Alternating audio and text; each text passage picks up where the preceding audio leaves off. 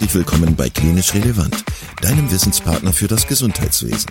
Dreimal pro Woche, nämlich Dienstags, Donnerstags und Samstags, versorgen wir dich mit unserem Podcast und bringen dir Fachwissen in deine klinische Praxis. Weitere Informationen und Angebote findest du auf unserer Webseite www.klinisch-relevant.de. Viel Spaß beim Zuhören. Heute mit Maike Ister und Sabrina Ansmann zum Thema Pflege auf einer Knochenmarkstransplantationsstation.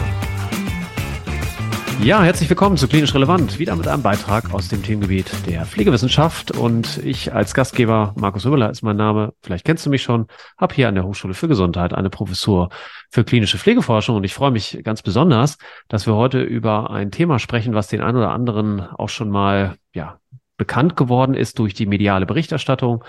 Und wir wollen heute nochmal mit den Kolleginnen darüber sprechen, ähm, vielleicht ein bisschen fachlicher werden, weil es im ersten Beitrag, der damals auf ProSieben lief, eher so um die Frage ging, äh, was, also wie ist das eigentlich in dem Pflegeberuf? Was macht die besondere Belastung aus? Ähm, die fachliche Qualifikation, die man mitbringen muss im klinischen Alltag und das alles ein bisschen sichtbar zu machen für die Bevölkerung, die sich vielleicht auch manchmal fragt, ist dieser Job wirklich so anstrengend, wie alle sagen, oder jammern die bloß? Naja, und äh, über diese Themen, was macht sozusagen das Pflegehandeln auf einer KMT, auf einer Knochenmarkt-Transplantationsstation aus, das wollen wir heute mal äh, besprechen mit meinen beiden Studiogästen, der Sabrina Ansmann und der Maike Ister. Und ja, ich würde euch mal bitten, noch mal ein paar Worte zu euch zu sagen ja, was habt ihr so beruflich so für Stationen durchgemacht und was begeistert euch für die Pflege oder die Arbeit auf einer KMT? Ich bin Sabrina Ansmann, arbeite seit 2015 hier auf der KMT-Station, bin quasi nach meiner Ausbildung hier direkt angefangen. Und das Arbeiten hier auf der Station ist halt super vielfältig. Wir haben Kinder, wir haben Erwachsene, ähm, wir haben die Isolation. Es ist ein ganz anderes Arbeiten wie auf einer normalen Station. Genau, ich bin Maike Ister. Ich arbeite seit 2013 hier im KMT-Zentrum der Uniklinik und ähm, bin Fachgesundheits- und Kinderkrankenpflegerin für Intensivpflege und Anästhesie. Ich habe äh, nach der Fachweiterbildung noch einen Praxisanleiterkurs gemacht und teile mir jetzt so seit, ich glaube, gut einem Jahr meine Stelle äh, so ein bisschen auf, so dass ich mit 25 Prozent als freigestellte Praxisanleiterin im ganzen Haus hier tätig bin und mit den anderen 75 Prozent äh, in der Patientenversorgung auf der KMT arbeite. Genau. Ja. Auch eine schöne Kombination der unterschiedlichen Stellenanteile. Wir sehen also, da passiert auch viel im Pflegeberuf und äh, die unterschiedlichen Kliniken ähm, ja differenzieren auch ein bisschen. Das finde ich immer toll, aber das fällt viel mir jetzt gerade nur noch ein, wo ihr das gesagt habt. Ja, ähm, ne, also eine KMT, wie arbeitet es sich da eigentlich? Ähm, was ist sozusagen das Spezielle, wenn wir uns pflegerisch da orientieren wollen? Ich vermute mal, die meisten der Zuhörerinnen und Zuhörer haben da noch nicht gearbeitet. Also könnt ihr das vielleicht ein bisschen bebildern? Wie ist das so? Also wir haben äh, zwei Stationen zu, zwei, zu Zeit mit insgesamt 20 Betten. Wir transplantieren so ungefähr 150 bis 200 Patienten pro Jahr und meistens ist es halt Familien- oder Fremdspende.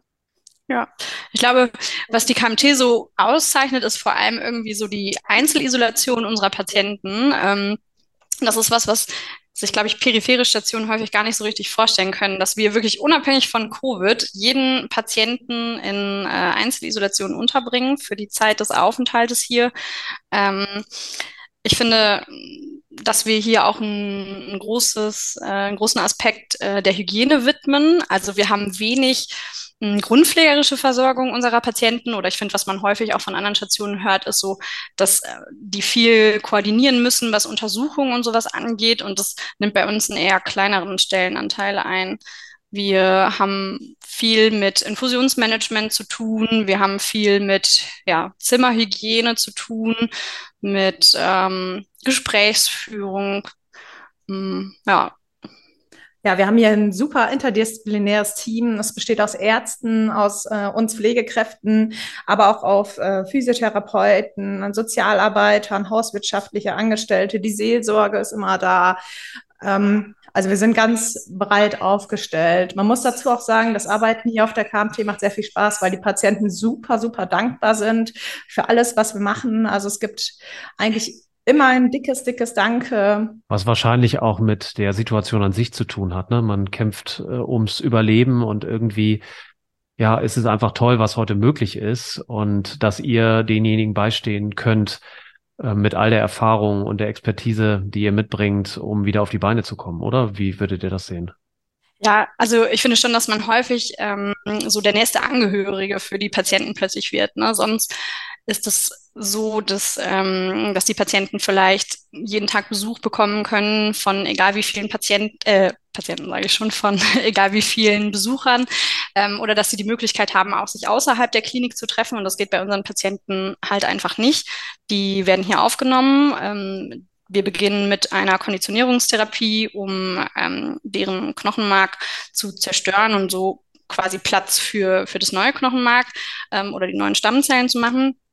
Und ähm, ab dem Zeitpunkt sind die wirklich in ihrem Zimmer gefangen. Und das ist schon so, dass wir da nächster Angehöriger, Freund, manchmal Elternteil, manchmal ja, ich weiß nicht, der, der nächste oder einzige Gesprächspartner auch am Tag irgendwie so sind.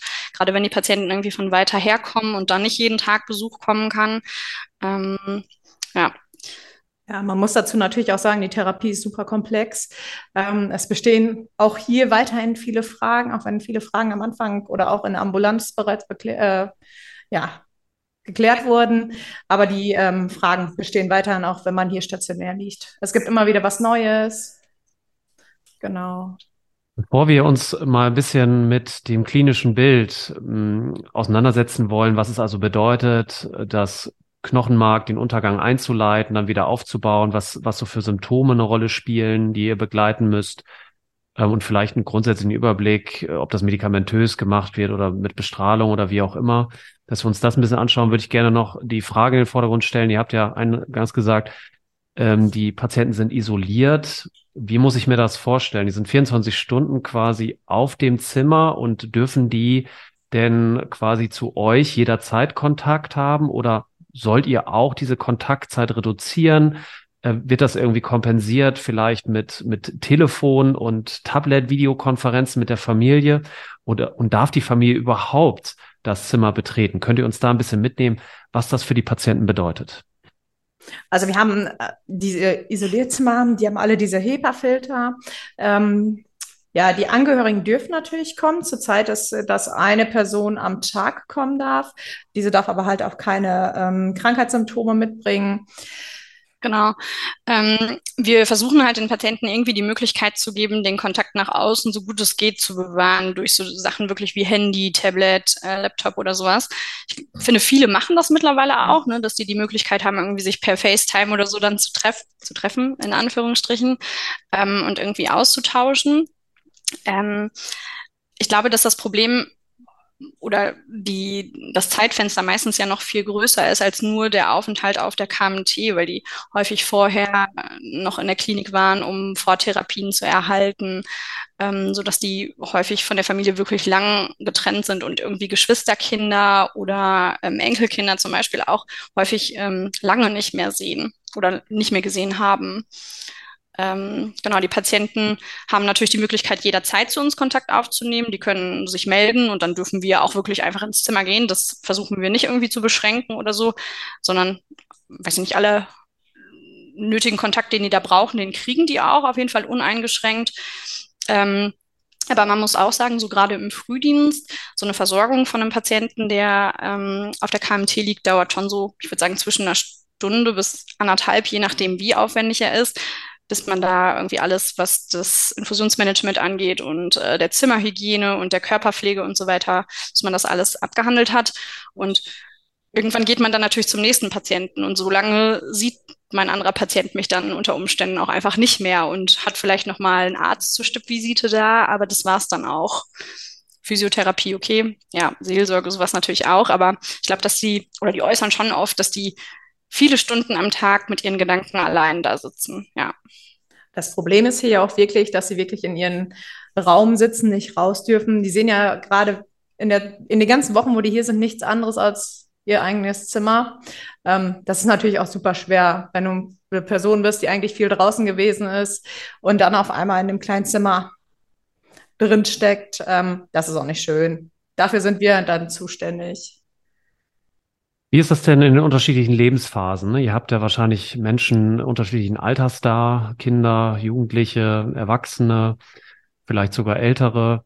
Ähm, würdet ihr sagen, die können in unterschiedlicher Art und Weise damit umgehen? Ist es für Kinder besonders schwer oder vielleicht sogar paradoxerweise irgendwie leichter? Was würdet ihr sagen? Ja. Äh, ich habe manchmal sogar das Gefühl, dass es für Kinder zum Teil leichter ist. Ähm, ich glaube, je nach Altersgruppe ist denen einfach noch nicht so richtig bewusst. Ich darf jetzt nicht mehr rausgehen. Ähm, ich bleibe jetzt hier. Ich bekomme, ich weiß nicht, ich darf vielleicht ein bisschen mehr am Tablet äh, sein, als ich vielleicht zu Hause darf. Ähm, ich darf ein bisschen mehr Fernsehen gucken, als ich das vielleicht zu Hause darf.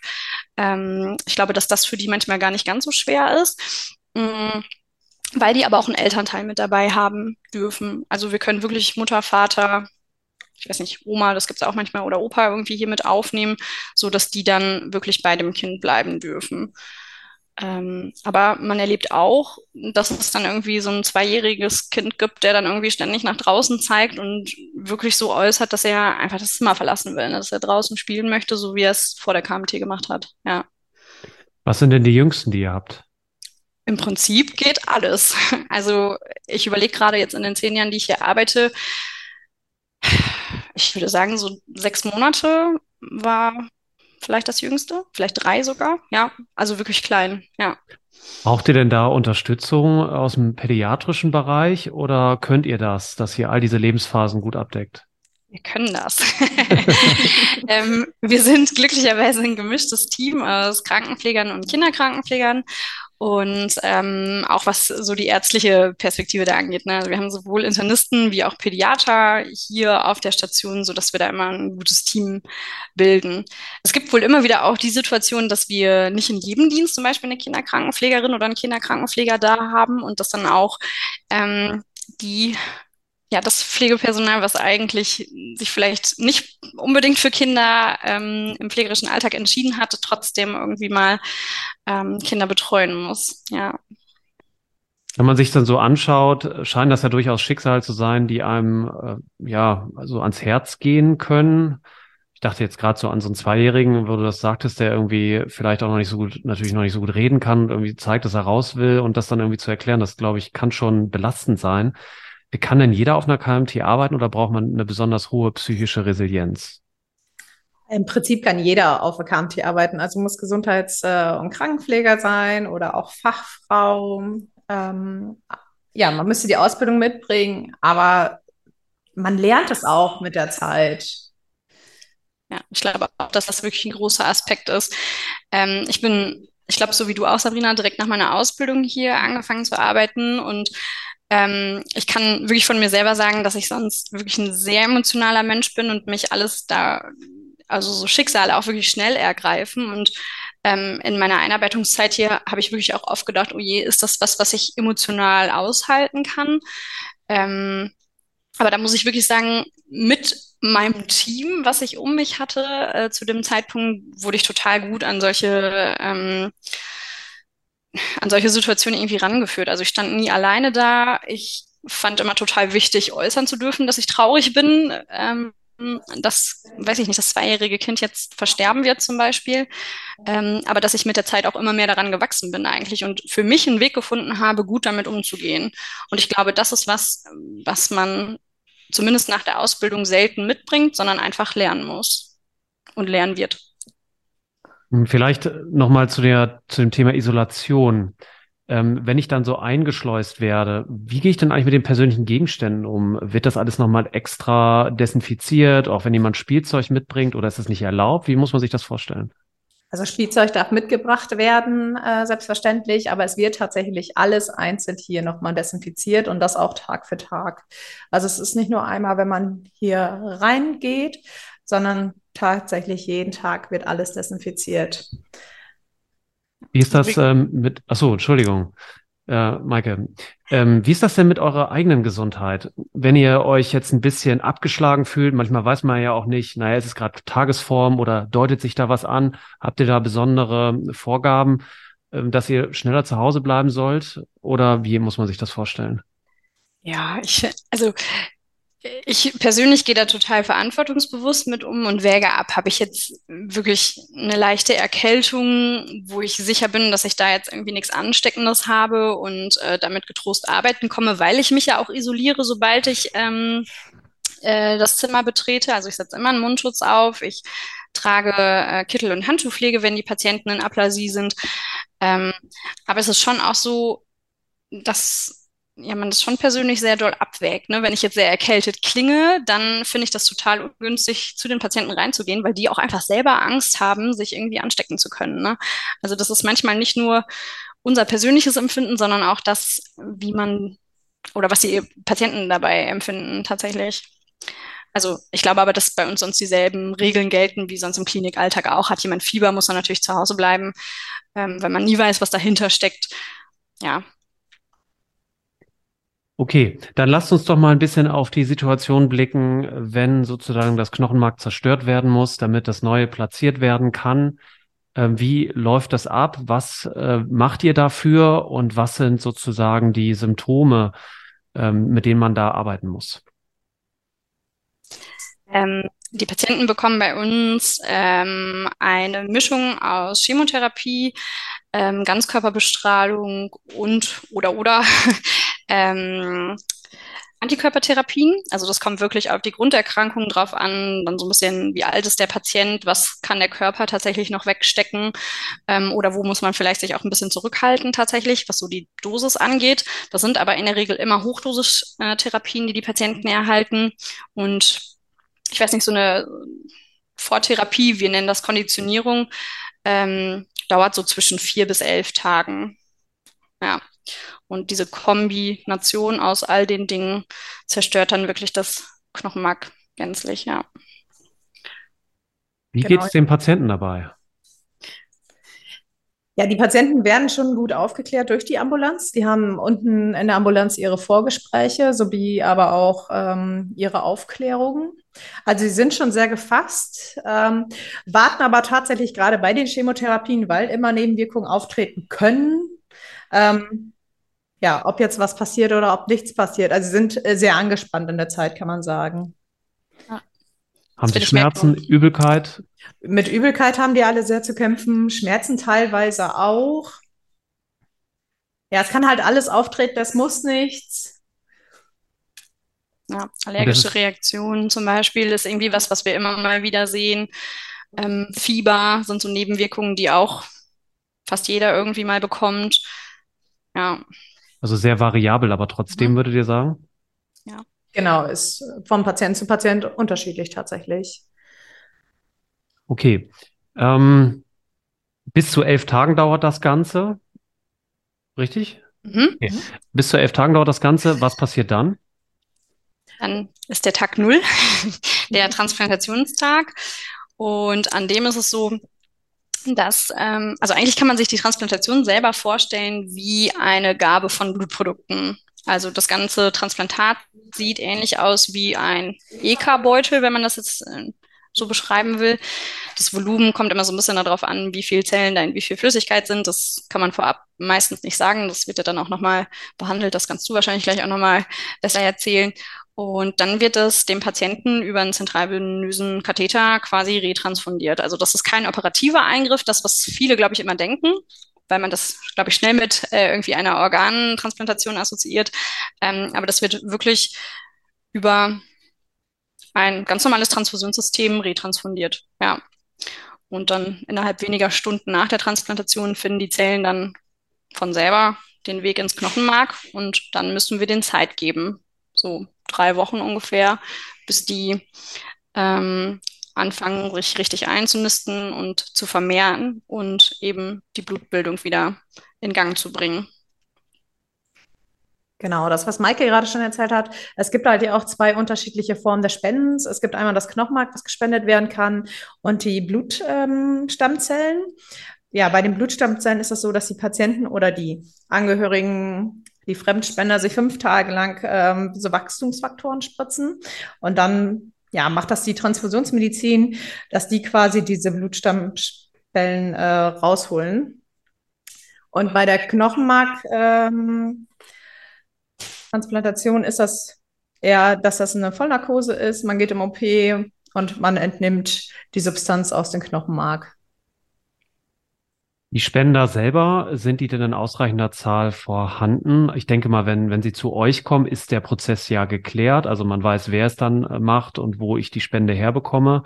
Kriegt ihr denn schon im Vorfeld was mit, dass es häufig äh, doch fehlt? Also man kriegt immer wieder mit, dass es fehlt. Ähm, bei vielen Patienten sind es natürlich auch die Familien, die dann vielleicht doch passen, was super viel Glück bedeutet. Und die anderen warten auf Fremdspender. Ja, aber tatsächlich werden da immer Spender benötigt und auch weiterhin gesucht. Es gibt ja verschiedene Banken, wo man sich registrieren lassen kann. Die sind uns sehr wichtig. Dass man ein Profil hinterlegt, genau, das haben wir ja, oder das hört man ja immer wieder, dass ähm, auch dazu darum gebeten wird. Und da können wir natürlich auch die Hörerinnen und Hörer ermutigen, äh, das vielleicht auch selbst zu tun. Wie ist das denn, wie würdet ihr sagen, ist es was ganz Besonderes, wenn es ein Familienangehöriger ist, der spendet?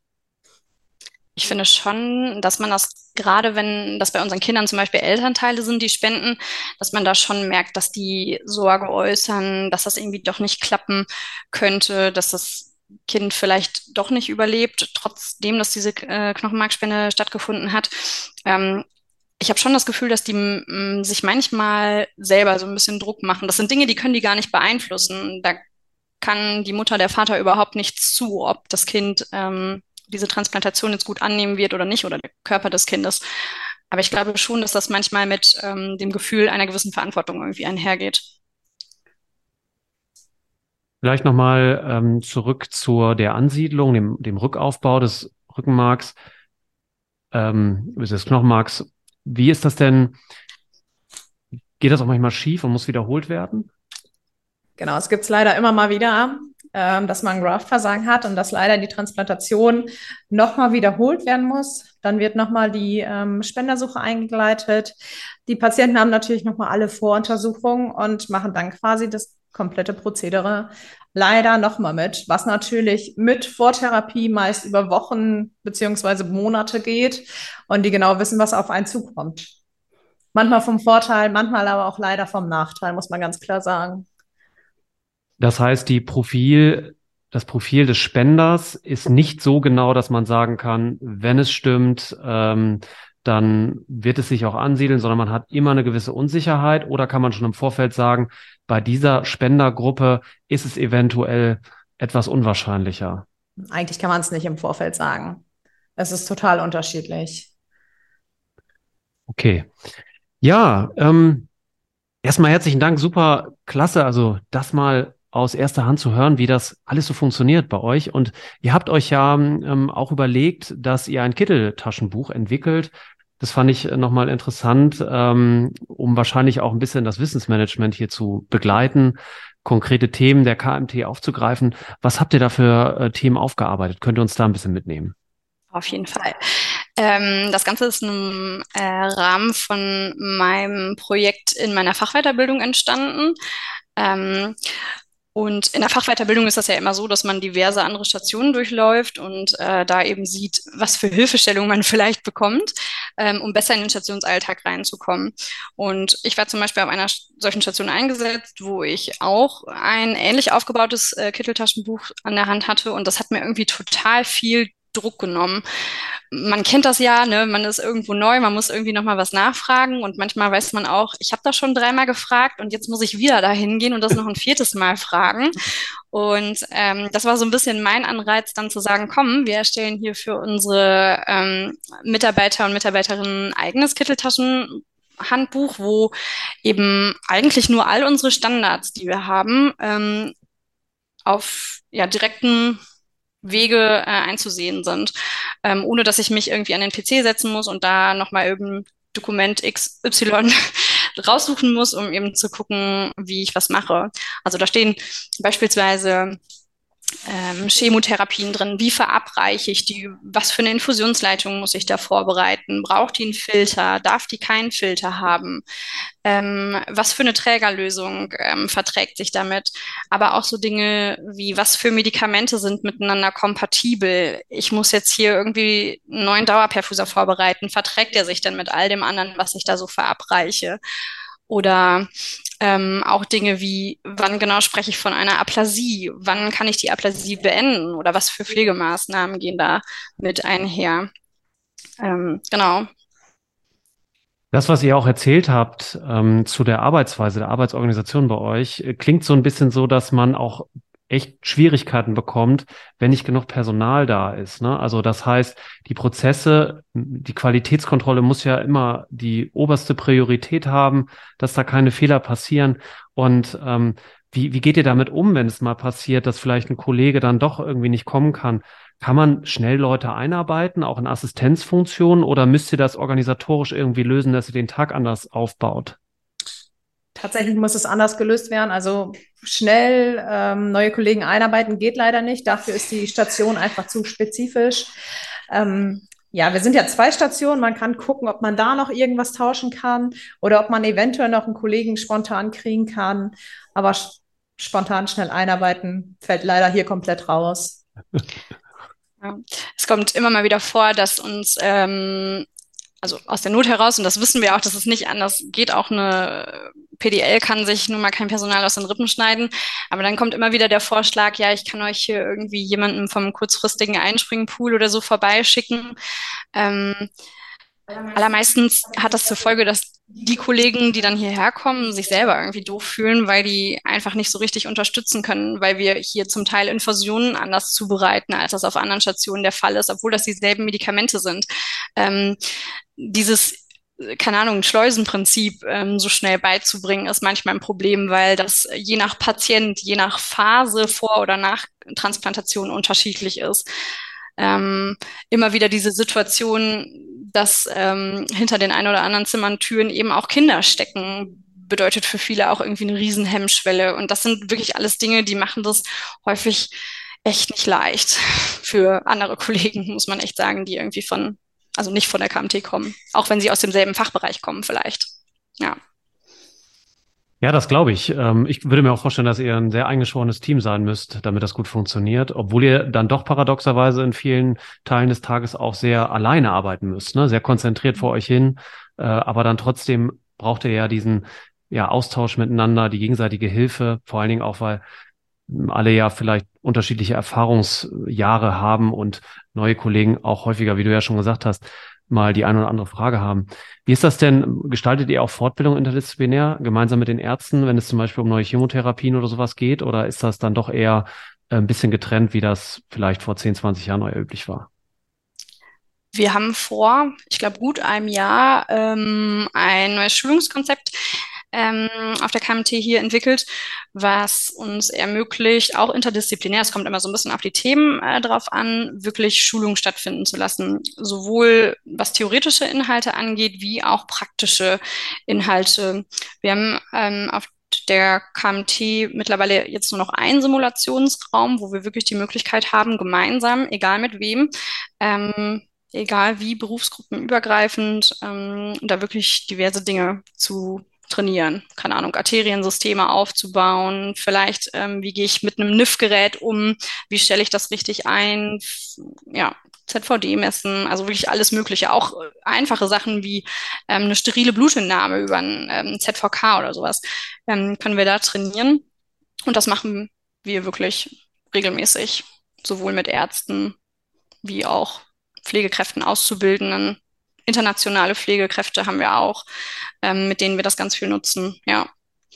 Aber das ist ja großartig, dass ihr quasi auf der Station die Möglichkeit habt, eigene Trainings durchzuführen und man das nicht mehr so trennt, wie das früher irgendwie war. Du hast jetzt die Schule durchlaufen, also jetzt mach mal und üben heißt eigentlich Anwendung beim Patienten noch.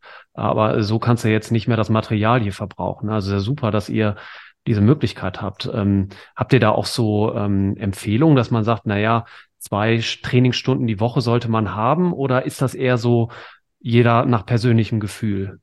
Also es sollte jeder nach persönlichem Gefühl reingehen, ähm, immer so wie es auch Zeit ist. Der Raum steht immer offen. Man kann zu jeder Tages-Nachtzeit reingehen und einfach üben. Einfach um auch mehr Sicherheit zu bekommen.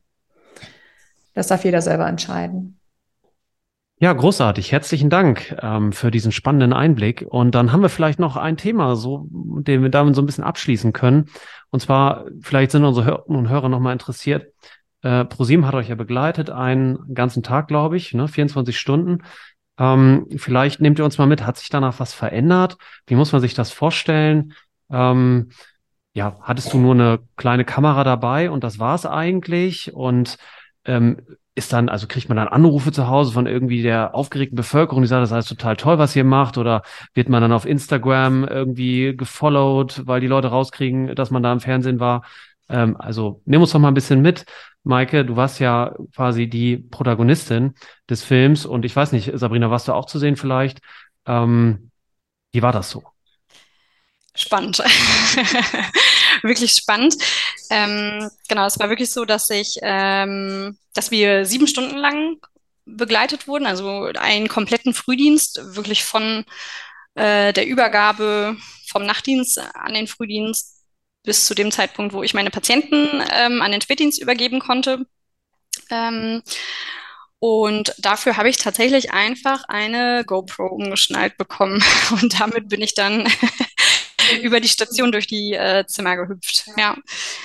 Ähm, ich fand das wirklich beeindruckend, wie schnell ich vergessen habe, dass ich diese Kamera um hatte. Das muss ich tatsächlich sagen. Das war was, was ich vorher wirklich befürchtet habe, dass ich die ganze Zeit überlege, was werde ich wohl sagen, weil ähm, ich ja weiß, dass das nachher jeder irgendwie auch hören wird, was ich da erzähle.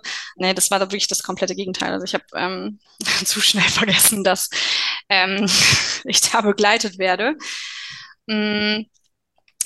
Genau, ich weiß gar nicht, ich glaube, das ist so gut eine Woche, nachdem das aufgezeichnet wurde, dann ausgestrahlt wurde. Den Termin wusste ich halt vorher auch nicht. Ich habe quasi im Tagesverlauf oder am Vormittag irgendwie Bescheid bekommen, ja, heute Abend wird es soweit sein.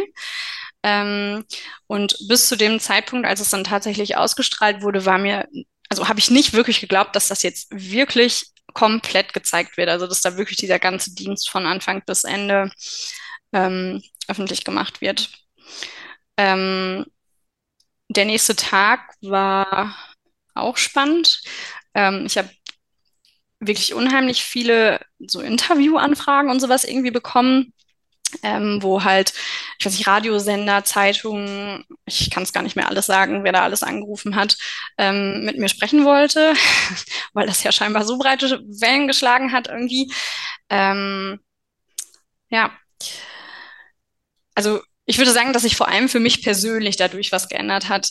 Hm, ich fand das ganz komisch, plötzlich ganz viel nach meiner Meinung gefragt zu werden zu diesen ganzen Themen, also Pflegenotstand vor allem ja und all das. Ähm, das ist irgendwie was, womit ich, ich glaube, wirklich nicht gerechnet habe. Ich glaube, ich bin da wirklich so ein bisschen naiv dran gegangen und habe mir überhaupt keine Gedanken darüber gemacht, was ähm, die Tage danach passieren könnte oder was das wirklich bedeutet, dass so viele Leute das ähm, sehen werden. Ähm, ich habe tatsächlich äh, Briefe auf die KMT geschickt bekommen von fremden Menschen. Ähm, ja, Instagram habe ich vorher auf privat gestellt. äh, das, ich weiß nicht, ich bin da, ja, keine Ahnung. Mir fällt das wirklich schwer, mich irgendwie so in den Mittelpunkt zu stellen oder da irgendwie so, ich weiß nicht, präsent zu sein. Das ist wirklich jedes Mal aufs Neue so ein Verlassen meiner Komfortzone. Da hat sich auch irgendwie bis heute nichts dran geändert. Ähm, so dass ich das so ein bisschen, ich weiß nicht, das war cool und ich habe mich riesig gefreut, das machen zu dürfen, vor allem auch einfach mit meinem Team, ähm, unsere Arbeit zeigen zu können, weil sich, glaube ich, wirklich wenig Leute was darunter vorstellen kann. Was bedeutet das, auf einer KMT zu arbeiten? Ich fand es mega cool zeigen zu können, ähm, dass es nicht, also ein aufwendiges Patientenklientel nicht nur sich daran messen lässt, wie viele Patienten muss ich in einem Dienst betreuen oder wie viele Geräte sind da neben einem Patientenbett zu bedienen, sondern dass jeder Bereich einfach irgendwie seine ganz besonderen Herausforderungen hat. Und ja, ob sich, ich weiß gar nicht, für uns hier so richtig was geändert hat, wahrscheinlich nicht. Aber ich weiß auch nicht, haben wir das erwartet? Ich weiß nicht, ich glaube, dass das dieses Problem des Pflegenotstandes einfach ein Problem ist, was über Jahrzehnte größer wurde und das können wir nicht durch eine so eine Sendung irgendwie verbessern, glaube ich. Haben wir das erwartet? Ich glaube tatsächlich, was wir dadurch geschafft haben, dass die Patienten jetzt eher wissen, wie läuft es auf einer Knochenmarktransplantation ab, wie ist sie überhaupt aufgebaut, ähm, ja, dass man da einen kleinen Einblick drin gewinnen konnte. Ja. Das heißt, für Aufklärung zu sorgen. Ja, okay. Mhm. Ja, das ist, das beobachtet man ja immer in den politischen Diskussionen, äh, dass dann irgendwie erwartet wird, man hat dann eine Maßnahme und dann äh, haben wir das Problem gelöst. Ja. Und äh, man hat manchmal den Eindruck, man soll das gar nicht so kompliziert erklären, weil sonst äh, kriegt der Bürger das irgendwie in den falschen Hals.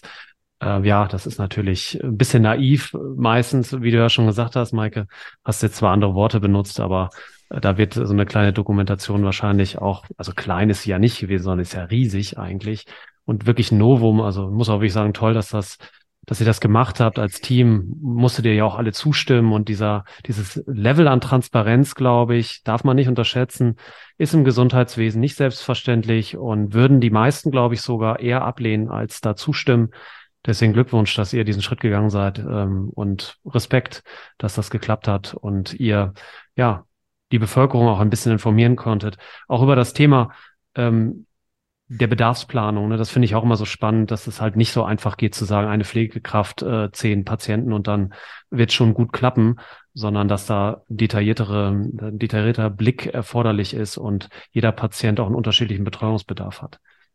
Ich glaube, das ist auch nochmal super wichtig hervorzuheben, dass man in dieser Joko und Klaas Ausstrahlung auch die Betreuung von sehr unkomplizierten Patienten äh, gesehen hat.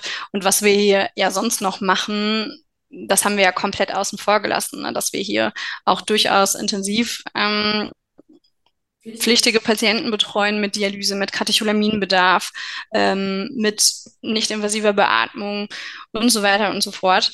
Ähm, das ist dann das Ganze on top quasi zu dem, was wir eh schon machen. Ja. Vielleicht noch eine letzte Frage aus, aus Interesse halber. Gibt es denn auch manche Patienten, die auch kognitive Dysfunktionen haben und dementsprechend auch nochmal ganz speziell herausfordernd sind? Oder ist das eher selten der Fall oder gar nicht? Selten, oder? Ja, ja. sehr selten. Okay. Ja. ja. Ja, großartig. Also nochmal herzlichen Dank für ähm, eure, eure Worte und euren Einblick in das Arbeiten auf der KMT. Jetzt könnt ihr nochmal, wenn ihr mögt, ähm, eine kleine Key Message nochmal rüberbringen. Was ist für euch wichtig? Was sollte man über die KMT wissen? Ähm, und dann schließen wir sozusagen unseren Beitrag. Sabrina, vielleicht möchtest du anfangen. Ja, also ich finde, ähm, es ist hier sehr wichtig, dass wir in diesem interdisziplinären Team zusammenarbeiten, dass keiner alleine ist, dass das Team wirklich zusammenarbeitet. Ähm, ja, man nie alleine steht. Das ist eigentlich das Wichtigste. Man wird immer, also man bekommt immer Hilfe angeboten. Sehr was schön. die Arbeit natürlich auch sehr erträglich macht. Ja, dann fühlt man sich ganz anders aufgehoben, ne? Das ist so, absolut, ja. Genau. Maike. Ja, ich glaube, dass das wirklich total wichtig ist, was Sabrina gesagt hat und was das auch einfach möglich macht, dass man äh, hier auch als Berufsanfänger halt gut einsteigen kann. Ähm, dadurch, dass man irgendwie immer Menschen an seiner Seite hat, die einen unterstützen und ähm, einfach als Team zusammenarbeitet, auch wenn man ähm, definitiv herausfordernde Situationen erleben wird, an denen man aber definitiv wächst. Ähm, und dass man sich gut in diese ganze Thematik hier einfinden kann ähm, durch eine wirklich gute und konstante Einarbeitung, durch diverse Schulungsprojekte ähm, und unterstützende äh, Dinge wie zum Beispiel das Kitteltaschenhandbuch oder Kurzfortbildung. Ähm, genau. Und ich glaube, dass man, wenn man dieses Thema anspricht, Krebs und Tod und Sterben, dann ist das für viele total abschreckend. Ähm, ich finde, dass einem das aber auch unheimlich viel gibt. Das, was Sabrina auch schon gesagt hatte, dass die Patienten hier unheimlich dankbar sind und das ist wirklich ein tolles Miteinander mit dem Team, aber auch mit den Patienten und den Angehörigen, so dass das wirklich eine, also ich das als total erfüllende Arbeit empfinde. Ja, super. Herzlichen Dank. Also ich nehme das auch mit. Also tatsächlich ein Arbeitsfeld, wo man sowohl psychosozial sehr gefordert ist, unterschiedliche Lebens Bereiche zu versorgen hat, viel Ahnung von haben, also haben muss von Medizinprodukten und dem Umgang damit, äh, sowie natürlich auch von dem ganzen ähm, ja, Anatomie, Physiologie und damit verbundenen ja, Behandlungsarten und so weiter. Auch wenn ich das jetzt nicht gerade so professionell ausgedrückt habe, wie ich es eigentlich vorhatte. Jedenfalls ähm, ist es für mich ähm, ja beeindruckend, das Arbeitsfeld und ähm, ja, das zum Teil, also muss ich ganz klar sagen, wusste ich vorher nicht, Deswegen bedanke ich mich recht herzlich für eure Aufklärung und ähm, ja, wünsche euch alles Gute, viel Kraft auch für die Zukunft. Und dir als Zuhörer, Zuhörerin, herzlichen Dank für dein Zuhören und dann bis bald. Ciao. Vielen Dank, dass du heute wieder zugehört hast und unser Gast gewesen bist. Wir hoffen sehr, dass dir dieser Beitrag gefallen hat und du etwas für deinen klinischen Alltag mitnehmen konntest. Wenn dem so sein sollte, dann freuen wir uns sehr über eine positive Bewertung bei Apple Podcasts. Falls du Lust hast mitzumachen und es einen Themenbereich gibt, in dem du dich besonders gut auskennst, dann melde dich doch gerne unter kontakt@klinisch-relevant.de. Gleiches gilt, wenn du Themenvorschläge oder konstruktive Kritik für uns hast. An dieser Stelle auch der Hinweis auf unseren Newsletter, den du unter www.klinisch-relevant.de abonnieren kannst und der dich immer auf dem Laufenden hält. Wenn du dich für unseren Newsletter einträgst, bekommst du einen 5-Euro-Gutschein, mit dem du in unserer Fortbildungsakademie einkaufen kannst. Wir wünschen dir jetzt bis zum nächsten Mal eine gute Zeit und freuen uns, wenn du bald wieder einschaltest. Pass auf dich auf, bleib gesund. Bis zum nächsten Mal. Ciao.